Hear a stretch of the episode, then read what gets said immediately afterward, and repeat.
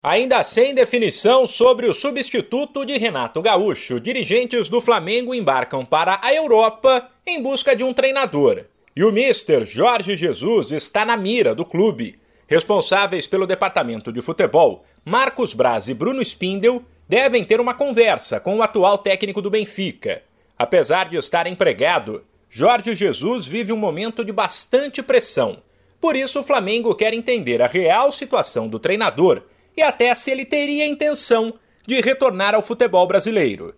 Porém, independentemente da resposta de Jorge Jesus, o clube tem outros planos. Os dirigentes não ficarão reféns do Mister nesta viagem e esperam ter conversas por mais três nomes: Carlos Carvalhal, do Sporting, Paulo Souza, da seleção da Polônia, e Paulo Fonseca, ex-treinador da Roma e que está sem clube.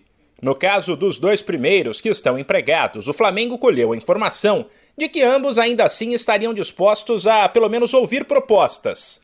No caso de Paulo Souza, ele se animou com o sucesso de Jorge Jesus e Abel Ferreira por aqui, entende que poderia ser um desafio com uma projeção importante para a carreira dele.